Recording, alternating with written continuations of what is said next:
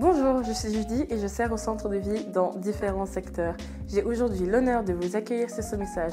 Préparez-vous donc à prendre vos notes, sortez vos Bibles, soyez bénis et bon visionnage.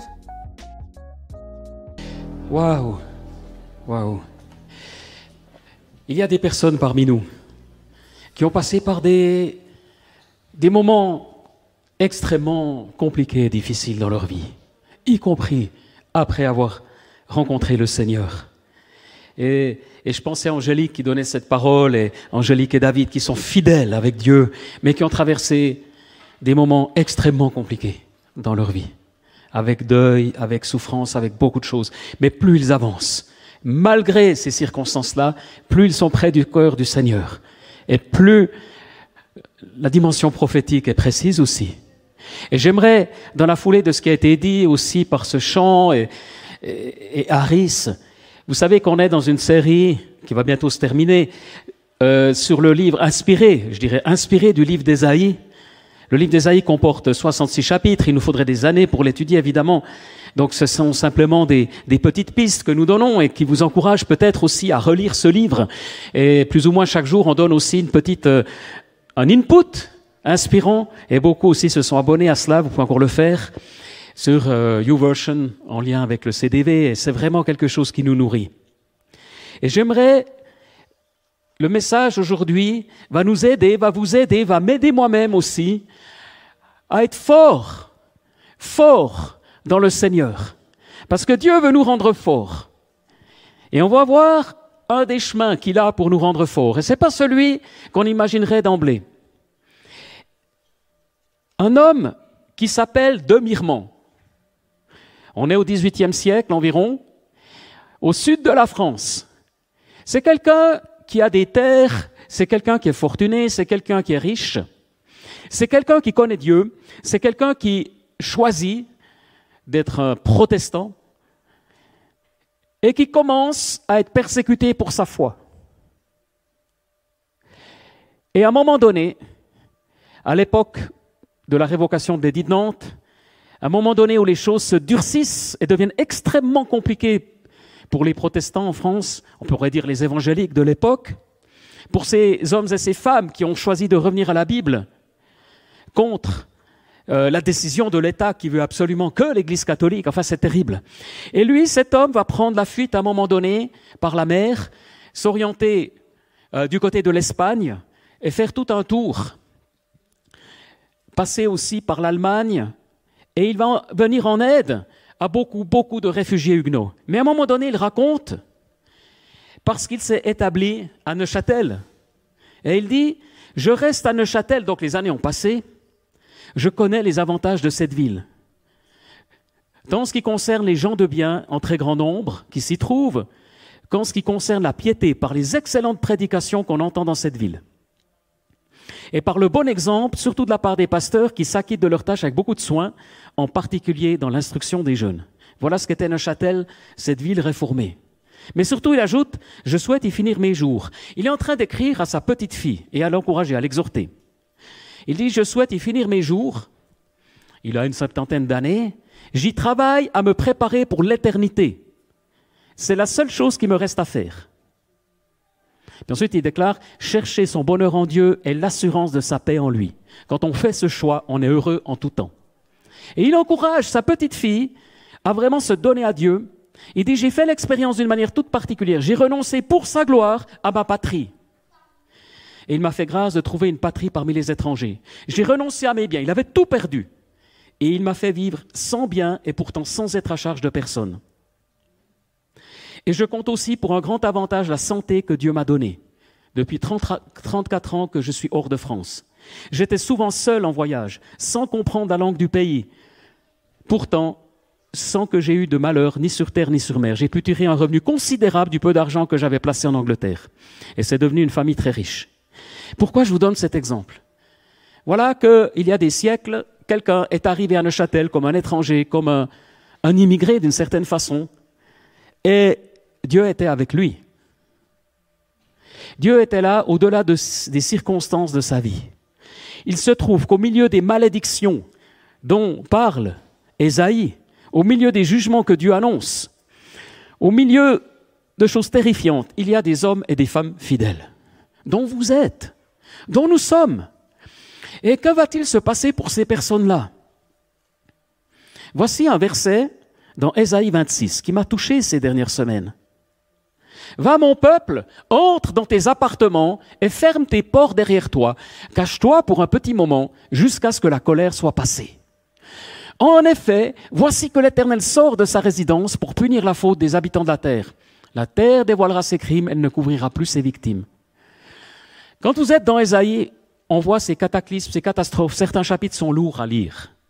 C'est un véritable défi. Mais au milieu de tout ça, il y a un lieu caché. Et parfois, Dieu te dira, mais cache-toi un moment. Cache-toi un moment. Ferme la porte derrière toi et attends.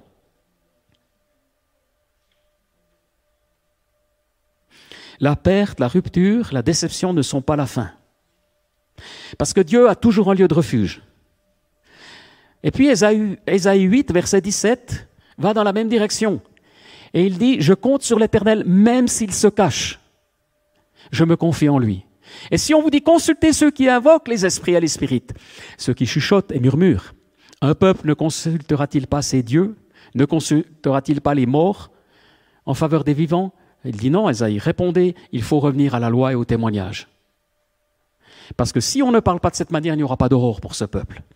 Et voilà qu'à une époque où l'occultisme règne en maître, à l'époque, mais aujourd'hui de plus en plus aussi, la tentation est forte de chercher des chemins de traverse, des raccourcis.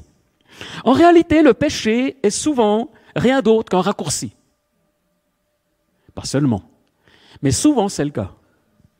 Souvent, le péché n'est rien d'autre qu'un raccourci. Par exemple, ah, tu te dis, si je trichais un tout petit peu avec ma voiture auprès de l'assurance, je pourrais faire passer ça sous tel aspect de mon assurance et on va me rembourser plusieurs milliers de francs de plus. Mais tellement de gens font ça aujourd'hui. Donc à chaque fois, les assureurs doivent aller vérifier, essayer de vérifier si vraiment c'est vrai, s'il n'y a pas fraude. Mais beaucoup fraude. Tu te dis, ah, ma déclaration d'impôt, mais là, ce, ah, ah. de toute façon, ils utilisent mal l'argent. Ils refont des routes et des routes qui, fonctionnaient très bien. C'est pas grave. Et puis on prend, des raccourcis, mais dans tous les domaines. Ça peut être dans tous les domaines. Je me rappelle un couple chrétien d'un certain âge qui ne voulait pas se marier parce que s'il se mariait, s'il faisait alliance, comme Dieu le préconise, il perdait une rente. Donc on préfère vivre euh, un chemin différent.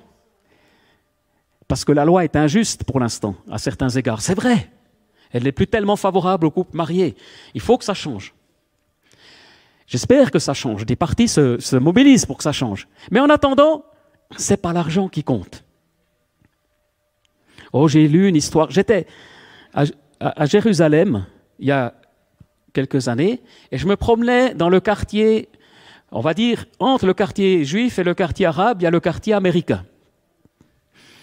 Et ce quartier américain, il y a l'ambassade d'Amérique, il y a différentes choses. Et puis je vois une maison, et cette maison se présente comme une maison de prière. Alors je suis entré, et puis c'est assez intéressant, c'est une maison de prière pour les nations. Il y en a beaucoup à Jérusalem de ce type-là, et c'est des chrétiens qui ont cette maison. Mais ce que j'ai découvert, c'est l'histoire de cette maison. Et, c'est aussi une histoire qui a touché mon cœur. Parce qu'en réalité, on est là aussi, il y a bien longtemps, à la fin du 19e siècle. Et un homme qui s'appelle Spafford, Spafford habite à Chicago. La ville est ravagée par un incendie. Il perd tout. Il est ruiné. C'est un homme riche aussi. Et il décide de se rendre en Angleterre pour une évangélisation. Parce que c'est un chrétien engagé, pour une campagne d'évangélisation de l'évangéliste Moody. Certains ont déjà entendu parler de cet évangéliste qui était très connu à l'époque. Il envoie premièrement sa famille en, bateau. Et puis lui reste à Chicago. Encore un moment. Cependant, pendant que le navire traverse l'Atlantique, il, il entre en collision avec un autre bateau. Et le navire coule. Et sa femme sont sur ce bateau ainsi que ses quatre filles. Et sa femme, Anna, a survécu et lui envoie un célèbre télégramme arrivé en Angleterre, ou en tout cas en Europe, sauvé seul. Il a perdu ses quatre filles. Et quelque temps plus tard, cet homme va composer un chant qui est encore chanté, nous on le chantait dans notre église quand j'étais enfant, Ma grâce te suffit. C'est un cantique très célèbre. Ma grâce te suffit. Ma grâce te suffit. Par la suite, il ira effectivement s'établir à Jérusalem avec sa femme, il aura d'autres enfants, il reperdra un fils. Enfin, c'est aussi l'époque, hein. c'est quand même des époques, euh, on faisait beaucoup d'enfants, mais on en perdait beaucoup aussi. Mais la souffrance était là. Je minimise pas la souffrance, même si c'est une époque différente. Alors, cet homme démarre une des toutes premières églises évangéliques à Jérusalem à cette époque-là, avec un travail philanthropique auprès des habitants, que ce soit les musulmans, les juifs ou les chrétiens. Et cette maison est devenue par la suite l'ambassade de Suède, et puis aujourd'hui c'est une maison de prière. Voilà un homme qui toute sa vie a servi Dieu, il a dit, ma grâce te suffit. Et je suis interpellé, ça veut pas, je suis pas en train de dire qu'on doit tous passer par là, peut-être que tu as une, belle, une vie de famille où tu n'as pas connu d'échec. Mais tant mieux, j'ai dans ma famille des personnes qui sont sous la bénédiction de Dieu, qui apparemment il n'y a pas vraiment d'échec et trop de difficultés, mais c'est gloire à Dieu. Amen. Je ne suis pas en train de dire que... Non, non. Par contre, ce que je suis en train de dire, c'est que si, si, si, il y a un moment difficile, si, c'est que Dieu est en train d'utiliser les obstacles, des obstacles qui veulent t'empêcher d'entrer dans ta destinée, mais Dieu va les utiliser pour fortifier ton appel. Il va les utiliser, comme on l'a entendu tout à l'heure, pour ce cœur à cœur avec lui. Il va utiliser les obstacles pour affermir ta collaboration avec lui. Parce qu'il ne souhaite pas notre indépendance. Nous avons tous un potentiel. Nous avons tous reçu des promesses. Dieu accomplira ses promesses, mais le potentiel qui est en nous, ça, ça dépend de nous. Il ne va pas imposer que le potentiel qu'il t'a donné se réalise. Ça, ça va dépendre de toi dans ta relation avec Dieu. Tu comprends? Il y a les prophéties bibliques, les prophéties que tu as reçues, les paroles, les encouragements, mais le fait que ça se réalise, en bonne partie, dépendra de toi aussi. Et les obstacles n'empêcheront pas la promesse de Dieu de se réaliser, mais il les utilise, le Seigneur. Il les utilise. Voyez-vous, dans l'Ancien Testament, il ne souhaite pas notre indépendance face à lui. Il y a des obstacles pour t'empêcher d'entrer dans ta destinée, mais Dieu les utilise pour fortifier ton appel, pour affermir ta collaboration avec lui. Et vous connaissez sans doute l'histoire des douze espions qui, avant que le peuple entre dans la terre promise, ont entrepris d'aller espionner le pays. Et voilà que de deux millions d'hommes, seuls deux, en l'occurrence deux des douze espions, entreront dans la terre promise. Et qu'est-ce qu'il est arrivé de tous les autres? Eh bien, simplement, à un moment donné, ils ont écouté, ils ont écouté les circonstances. Ils ont écouté les dix espions qui étaient négatifs, qui les ont mis en garde. C'est devenu comme une prophétie autoréalisatrice. Ils ont dit, mais là, il y a un vrai problème. On, va au-devant d'un vrai problème. Vous savez, l'ennemi veut nous victimiser. L'ennemi va nous donner des rapports négatifs. On appelle ça discernement. Mais en réalité, en réalité, ce sont tes paroles qui annoncent où tu vas. Ce sont tes paroles qui déclarent où tu vas. Et les paroles que tu prononces, d'une certaine manière, pas toutes les paroles, mais elles attirent l'esprit. Elles attirent l'esprit de Dieu. Ou elles attirent un autre esprit. Encore une fois, pas toujours. Je ne dis pas qu'on ne peut pas blaguer rigoler, au contraire. Mais il y a des moments déterminants, les paroles que tu diras, même parfois les prières, elles peuvent plus ou moins approcher la présence de Dieu Est-ce que ce sont des paroles de foi ou des paroles de doute, des paroles d'incrédulité? Le peuple est rempli de peur. Mais si tout était accessible, si ta destinée était facilement accessible, alors tu en prendrais l'honneur. Parce qu'en réalité, Dieu, il a une destinée inaccessible pour moi. En partie, c'est inaccessible parce que ça dépendra de lui. Ça dépendra forcément de lui, sinon je vais toujours le limiter.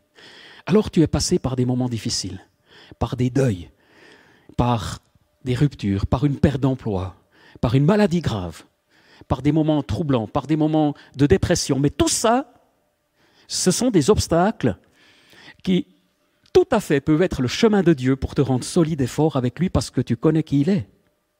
Et en réalité, dans le psaume 23, il est dit que Dieu dresse, à la fin du psaume, psaume le plus connu de la Bible, à la fin, il est dit, vous savez, c'est le psaume sur euh, l'Éternel est mon berger, prends soin de nous, c'est beau, mais à la fin, il dit, je dresse une table devant tes ennemis. Dieu prépare un repas face à l'ennemi. Autrement dit, c'est dans cette guerre que tu vas être nourri. C'est à travers la guerre que tu es nourri. C'est avant, c'est après, mais c'est aussi pendant le combat. Parce que là se délivre une nourriture que Dieu a préparée. Il dresse une table devant tes ennemis. Il y a plusieurs interprétations possibles, mais en tout cas, c'en est une. C'est qu'il y a véritablement un repas. Une table, c'est un repas. Ça symbolise un repas. Alors, Dieu met une table. Et quand tu es dans ce combat, il y a une table. Et j'écoutais un message de Bill Johnson que j'apprécie beaucoup.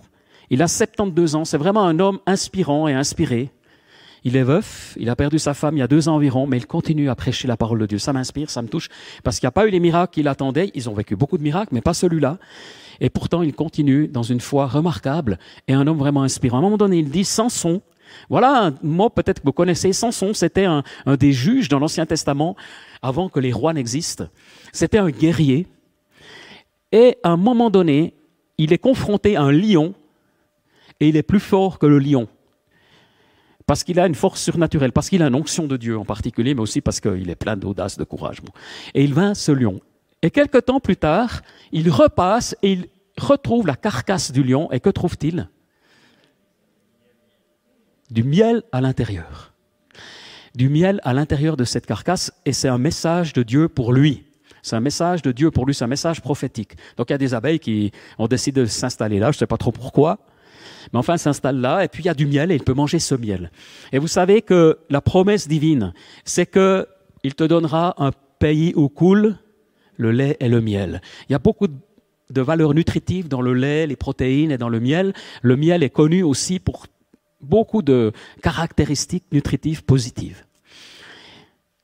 Et Bill Johnson d'ajouter parfois ou souvent le combat est le chemin qui va mener à cette nourriture. Il y a eu le combat contre le lion, puis ensuite il aura la nourriture. Mais il ne l'a pas eu sans le combat. Et c'est une, une image, c'est un symbole, mais c'est pour nous dire, il y a des combats que tu vas mener, que tu mènes, et qui te vont, non seulement tu vas tenir, non seulement tu vas résister, mais tu vas être plus fort, tu vas devenir plus fort, tu vas devenir plus solide. On a, je parle des fois de ma maison, parce que forcément, ça me concerne et puis ça, ça, me, ça me parle aussi. Alors je vous avais dit qu'on a eu la possibilité de construire une dalle pour avoir un parking et c'est terminé, c'est fait, tout est bien. Et puis je reçois une facture, mais je m'y attendais, j'avoue, je m'y attendais, qui dépasse au moins de 8000 francs le devis original. Alors, j'ai réalisé une chose qui me fait plaisir, c'est que comme par le passé, j'ai appris à faire confiance à Dieu quand ça dépasse de 80 francs, quand ça dépasse de 800, ben ça ne va pas me troubler que maintenant ça dépasse de 8000, même si mes caisses sont vides, parce que j'ai appris. Alors, j'ai d'autres domaines qui me troublent, j'ai d'autres domaines de faiblesse, mais pas celui-là. Alors évidemment, je réagis. Donc j'ai écrit un solide mail, puis on verra ce qui se passe. Je ne vais pas me laisser marcher dessus non plus, parce que je pense qu'il y a de quoi discuter mais je suis en paix, ça ne m'empêche pas de dormir. Donc, ce que j'ai réalisé, j'étais content de moi. Je me suis dit, mais voilà, Dieu t'a appris la confiance dans le domaine des finances, et puis tu reçois une mauvaise nouvelle, et puis euh, je reste bien dans la sérénité. C'est pas acquis dans tous les domaines de ma vie, je vous promets. Ça m'arrive aussi de mal dormir une nuit. Surtout dans le domaine relationnel, quand c'est confus, quand c'est pas clair, mais quand je suis sûr de moi, c'est plus facile. Quel est ton combat? Quel est ton combat? Quelle est la victoire que tu es en train de, saisir aujourd'hui qui va te permettre par la suite de ne pas fléchir dans les moments plus durs? Je suis frappé ici dans l'Église de témoignages de personnes qui passent par une hospitalisation, par une opération, et qui m'impressionnent. Parce que moi, j'ai, grâce à Dieu, pas eu souvent l'occasion d'être hospitalisé, mais, mais ça m'impressionne, parce que rien qu'à l'idée que une fois, on a dû m'enlever un petit bouton, mais j'étais terrifié. Alors, on a tous nos combats, nos luttes. Et peut-être tu es un héros de la foi dans ton domaine. On a tous quelque chose où on est fort. Et Dieu va nous rendre encore plus forts et nous faire grandir avec lui. Amen. Et je bénis Dieu parce que Dieu m'a préservé. J'ai échappé à la mort ou à des choses graves au moins six fois dans ma vie. On a parlé avec ma fille et, mes parents. Et c'est vrai que dans mon enfance, il y a eu des moments euh, où, Dieu a été là et m'a protégé. Dieu nous protège. Dieu est là. Une fois, mes parents construisaient une maison, leur maison. J'avais 11 ans, 12 ans. Et j'observais ça. J'étais, il y avait des blocs de granit qui avaient été déterrés. Et j'étais assis sur un bloc de granit, puis il y en avait deux ou trois autour, puis il y avait un trax, puis j'observais ça. Puis à un moment donné, il y a un ouvrier qui devait être italien, et il hurle Stop Puis je me dis Mais tiens, qu'est-ce qu'il qu'il fait ce gars? Qu'est-ce qui se passe? Puis à ce moment-là, du coup, le trax s'arrête, et puis je réalise que ma jambe, elle est coincée entre les deux blocs de granit. J'arrive plus à la sortir. Mais un dixième de seconde près, elle était écrabouillée entre les deux blocs. Et finalement, j'ai réussi à la, retirer, mais la botte est restée. Et j'étais indemne. Mais ça arrivait, j'ai eu des épisodes et des épisodes comme ça dans ma vie, et Dieu m'a préservé. Mais il y a d'autres moments, dans d'autres domaines, ça n'a pas été le cas. Alors Dieu te dit, mais cache-toi, cache-toi. Dieu ne promet pas qu'il va nous protéger, nous préserver, ou disons nous épargner plutôt comme ça, il va toujours nous protéger. Mais il y a certains défis qui arriveront. Et vous le savez. Et nous ne sommes pas une église euh, qui, qui prêche une pensée positive, un évangile de la prospérité, même si Dieu veut notre prospérité. Nous sommes une église qui prêche les miracles de Dieu, qui croit aux guérisons divines, mais qui prêche aussi la force de Dieu, la résilience divine dans les moments difficiles. Parce que les deux comptent aux yeux du Seigneur. Et parfois, traverser une maladie et se relever, avec les aides du médecin, c'est tout aussi glorieux aux yeux de Dieu que le miracle. Ou parfois l'inverse. Nous voulons le miracle, nous voulons la guérison, mais Dieu a plusieurs chemins pour y arriver. Amen. Et j'aimerais que nous puissions être encouragés, que tu sois encouragé dans les défis que tu rencontres maintenant. C'est pas seulement une question de juste tenir, mais c'est une question que Dieu veut te rendre plus fort à travers cette épreuve. Dieu veut te rendre plus fort à travers cette difficulté. J'aimerais prendre encore un exemple, aussi tiré de l'Ancien Testament, qui toujours me travaille énormément. À un moment donné, la destinée de Samuel, pardon, la destinée de David, du futur roi David, elle est mise en cause. Elle est mise en question par son beau-père qui veut sa mort. C'est cette bataille qui dure sur des chapitres entiers entre Saül, le roi, euh, qui déteste son beau-fils David. Mais au point même où c'est devenu démoniaque cette affaire. Et l'Esprit de Dieu, parce que Saül a péché, s'est retiré du roi Saül. Et l'Esprit de Dieu, cette onction, elle est déjà sur David. Et à un moment donné, David, avec sa troupe, va se réfugier à Engedi, au bord de la mer morte, dans des grottes. Et Saül l'apprend, et il arrive avec plusieurs milliers de soldats, mais il ne sait pas où est David. Et Saül entre dans une grotte à son tour pour l'hébraïsme, c'est se couvrir les pieds, littéralement, se couvrir les pieds. Donc Saül entre pour se couvrir les pieds. Ça veut dire qu'il a un besoin naturel. Alors il entre dans cette grotte, puis au fond de la grotte, effectivement, les, les géographes nous disent qu'il y a des grottes qui peuvent être des vrais labyrinthes et immenses. On a des récits historiques où il y avait vraiment, même dans certaines grottes, des milliers euh, de soldats qui ont pu trouver refuge à certains moments. Donc c'est je dis pas qu'on a retrouvé la grotte, mais c'est tout à fait plausible. Et ce que ignore Saül, c'est qu'il est dans la même grotte que son beau-fils. Et là, sans doute connaissez-vous l'histoire, David, à ce moment-là, ses hommes lui disent, il est à ta merci. C'est le moment. Supprime-le. Voilà l'épée. Tue-le. C'est ton adversaire et le plan de Dieu va se réaliser. Tu es destiné à être roi. Et là, David n'entre pas dans ce piège. C'est humain, c'est un conseil humain. Non, la seule chose qu'il fait, c'est qu'il prend son épée et coupe un, bout du vêtement de, de Saül, et il tremble. Son cœur se met à battre. Il se dit, mais même ça, c'est déjà peut-être trop. Pourquoi? Parce qu'il dira à plusieurs reprises, par la suite aussi, on ne touche pas à loin de l'éternel. Oui, mais comment L'onction, elle n'est plus là? Oui, mais il y a deux niveaux d'onction. Et Dieu respecte les autorités qu'il a établies.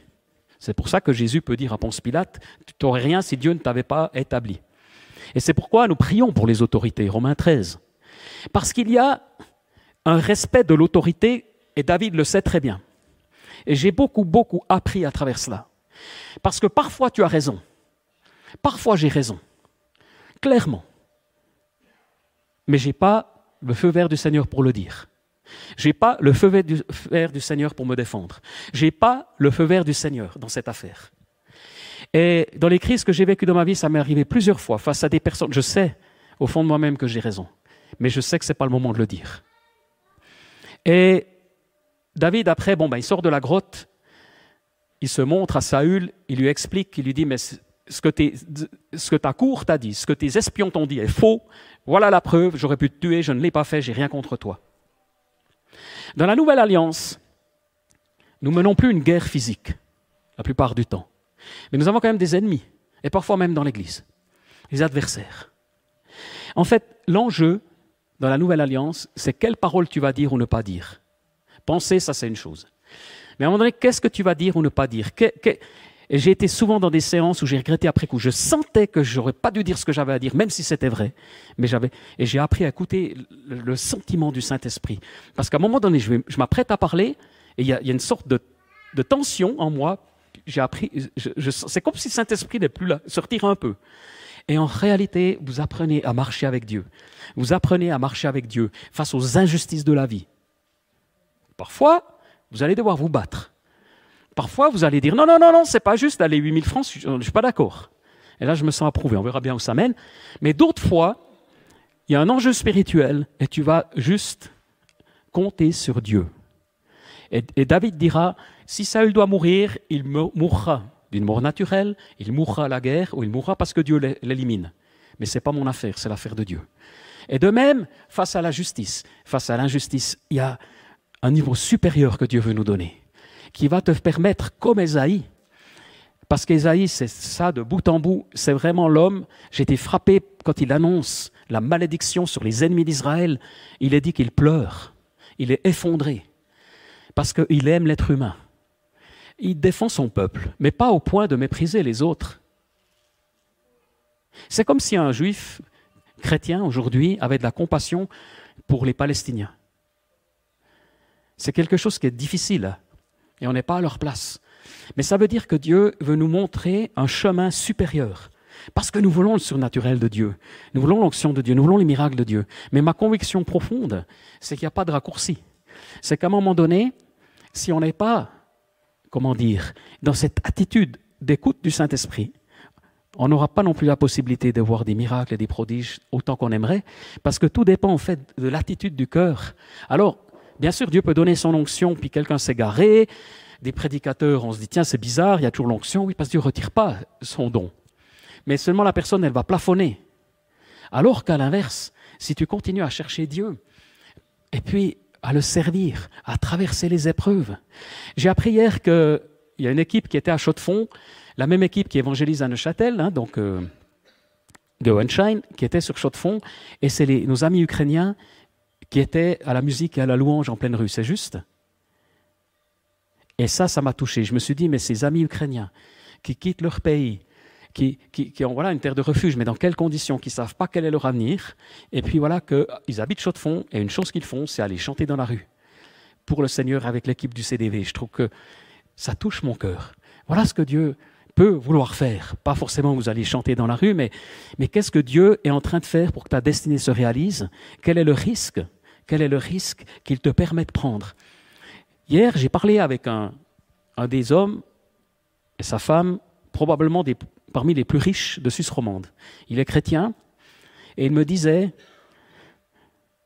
il s'est posé des questions sur sa vocation, c'est un chef d'entreprise, et il me disait, il nous disait, alors une chose que j'ai décidé, je demande au Seigneur qu'il n'y ait pas un jour qui passe sans que je puisse témoigner de ma foi. Puis on parlait aussi de l'argent, des défis financiers, tout ça. Puis il disait, mais tu sais,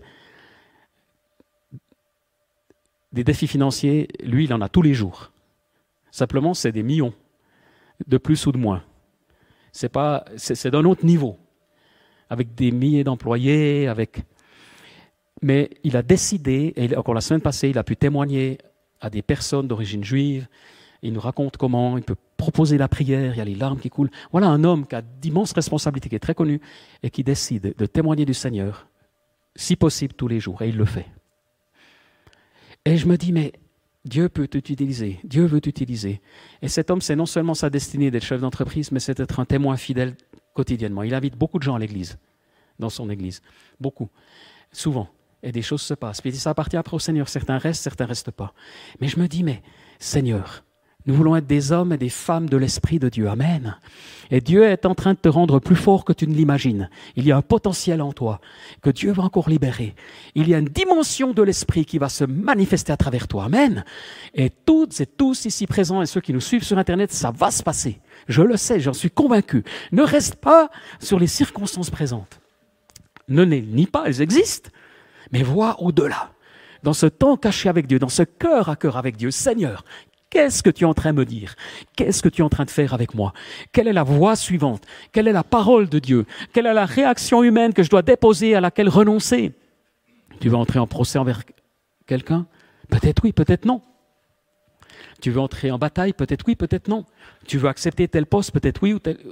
À chaque fois, de ces choses importantes, discerner la pensée de Dieu en étant dans ce cœur à cœur avec lui parce qu'il veut le meilleur pour toi, mais il veut être collaborateur. Et le royaume de Dieu, c'est donner pour recevoir. C'est pas prendre pour s'enrichir, c'est donner pour recevoir. Le royaume de Dieu, c'est pardonner. Le royaume de Dieu, c'est une autre dimension que la dimension humaine.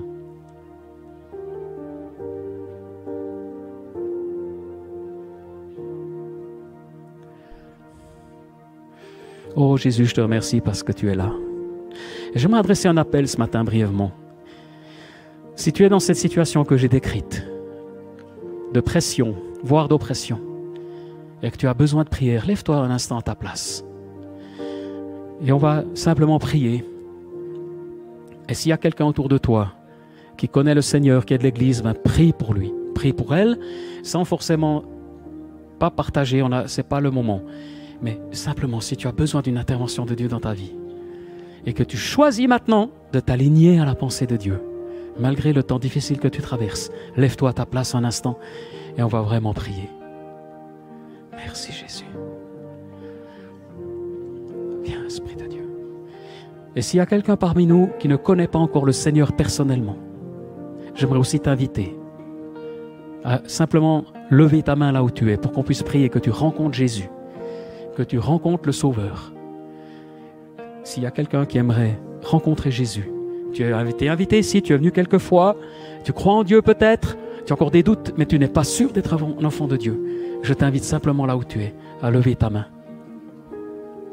Il y a des mains qui bougent, mais c'est pour d'autres raisons. Est-ce qu'il y a quelqu'un? Ah, j'aime faire cet appel le plus souvent possible. Alors Seigneur, merci. On va prendre un chant maintenant. Il y a quelques personnes qui se sont levées. S'il y en a d'autres qui veulent encore, lever vous aussi. Et on va continuer de prier. Merci Jésus pour ta présence.